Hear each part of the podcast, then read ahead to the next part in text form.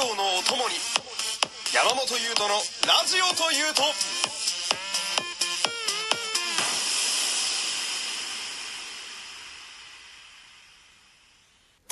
山本優斗のラジオというと第38回です。よろしくお願いします。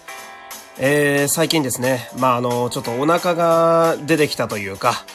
まあいろいろなところがね、なまってきて困ってるっていう話をしたと思うんですけれども、あのちょっと、致命的にね、あのなまってる部分がありまして、まああのこの、ここ最近のね、放送を聞いてくださってる方はなんとなく察してるとは思うんですけれども、あの 滑舌が目に見えて悪くなってますね。いや、お前は一体何で飯を食おうとしてるんだっていう話ですよ。もう、一応ね、あの、まあ、ね、声優事務所も抜けて、まあ、しばらくね、がっつり声の仕事することはないと思うんですけれども、まあ、なんと言ってもね、私の目標は自分でラジオをやってご飯を食べることですよ。となるとね、やっぱ滑舌悪いのはね、その、耳でね、聞いてくれる皆様に声を届けるっていう仕事の都合上、ちょっと致命傷だなと思って、あのーまあ、先月ね、あのー掃除してた時に出てきた、あのー、ほんと一番最初のね、あの、養成所、まあ、半年だけ通ってた養成所の時に最初にもらった、あの、50音表が出てきてね、まあ、懐かしいなーって、その時は懐かしいなーで終わってたんですけれども、あの、今はね、あの、ちょっと練習せなあかんということでね、その一番最初にもらった時と同じぐらいの情熱で、あの、今、滑舌トレーニングをみっちりとやっているという、まあ、そんなところでございます。で、今日はね、あのーまあ、今この自粛というね、ものに入って、まあ、私も早1ヶ月ぐらい経ったところですけれども、ちょっと今回はですね、あのー私のその、自粛中のご飯事情というか、まあ、俺の飯事情をちょっと聞いてほしくって、あのーまずね、その、まあ、いかにこう、自粛中といえども、まあ、あの、放っておくとね、やっぱり人間、まあ、冒頭で言ったようにこう、怠けてしまうもので、まあ、一応自分なりにね、ちょっとかっちりと生活習慣はしていこうかなって思ってて、で、このご飯もね、まあ、例外ではなくって、まあ、決めてることとしては、一応毎日ね、あの、ちゃんと朝昼晩は食べてます。まあ、あの、抜かずにね、ちゃんと3食いただくということで。で、朝ごはんはね、あの、まあ、ヨーグルト、あの、88円のね、400g。だいたいあの、ブルガリアとかの一般的な大きめのヨーグルトと同じぐらいの容量ですね。の88円の、まあ、格安のヨーグルトと、んで、150円のね、あの、グラノーラって、150円のグラノーラってすごいでしょ？あれ、グラノーラなんてね、あの、あんま馴染みない方は、スーパー行った時に見ていただけるといいんですけど、結構高いんですよね。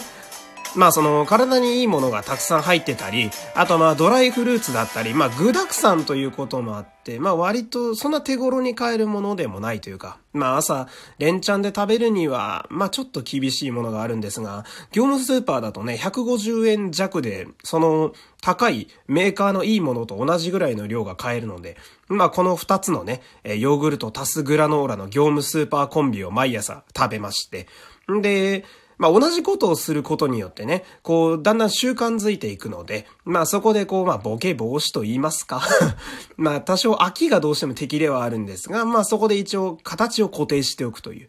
でね、その、まあ次にね、その免疫力っていうのをつけなきゃいけないでしょ、今は。まあどうしても菌に対して戦わなきゃいけない時期なので、まあそれでね、朝ヨーグルト食べてるのもあるんですけれども、あとはその、まあ変色？その栄養価がね、偏っちゃうと、まあやっぱりどうしてもこう影響に、体に影響がもろに出やすい時期なので、まあなるべくこう栄養価の高いものを食べようと思って、で、そうすると、まあ必然的にね、あの食べ物が、まあ納豆とか、えー、豆腐とか、あとまあ、コーンフレークとかね、ミルクボーイさんじゃないですけれども、えー、でね、あとさっき言ったグラノーラというね、うーんとね、茶色ばっかになっちゃってね。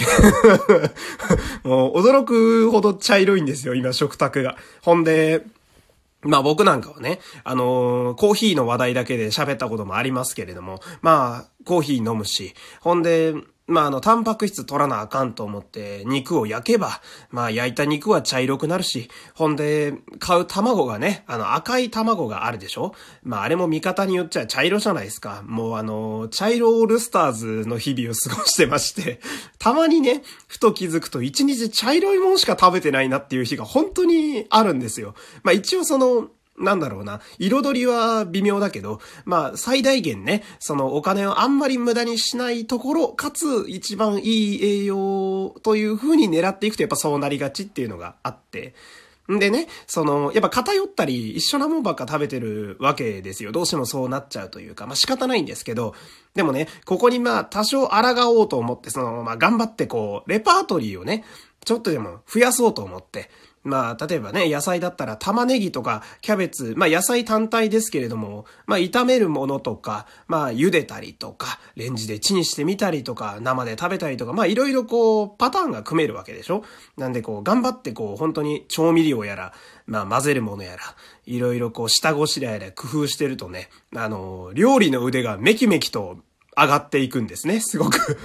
で、まあ、多分あんま喋ったことないんですけど、うち弟がプロの料理人をやってましてね。まあ、たまにあの、まあ、弟も今暇してるみたいなんで、弟にちょっとレシピなんかも聞きながら、まあ、素人ではありますけれども、こう、頑張って料理をやっていくと、やっぱ目に見えてさっきもね、言いましたけど、上手になっていって、まあ、同じ食材でも、こう、なるべくお金を使わず、で、かつ栄養バランス良くっていう。あの、最近気づいたのが、オイスターソースがね、あの、とんでもなく万能でね、あの、恥ずかしながら、こう、27年生きてきて、初めて自炊で使い始めたんですけれども、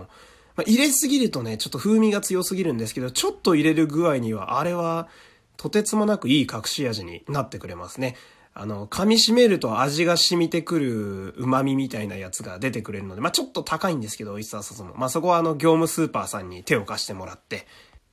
で、まあね、ここまでこう、まあいろいろ工夫をして、なんとかこう、普段のご飯をね、切り抜けてきてるわけなんですけれども、まあ、どうしても人間なので、あと、決してプロのレパートリーがあるわけではないので、やっぱね、飽きるんすよね、どうしても。その、一番飽きるのが敵だなと思って、まあ僕あの、食べることが結構好きなので、あの、まあ自分でね、その、これ入れたらこういう風な味になるかなとか考えて作るのも好きなんですけど、やっぱ食べた時の、その、まあ変な達成感じゃないですけれど、そういうのを求めて食事をしてるわけですよ。ところが、同じもんばっか食べてるから、やっぱそこにちょっと飽きが出てきて、で、これはその、まあ生命活動と言いますか、生物として生きていくのに食が楽しみじゃないのはやばいなと思ってね。で、まあその原因というか、あの、まあ、どうしてもね、今その物流が結構、まあ、いろんなところでね、止まってはいないですけれども、やっぱ普段通りこう、うまく回ってくれないわけじゃないですか。